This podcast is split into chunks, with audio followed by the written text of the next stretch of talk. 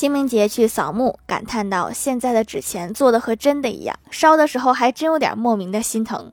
之后我老妈来电话说：‘你不是去上坟了吗？怎么没带桌上的纸钱？’还有今天我刚刚取的一万块钱去哪儿了？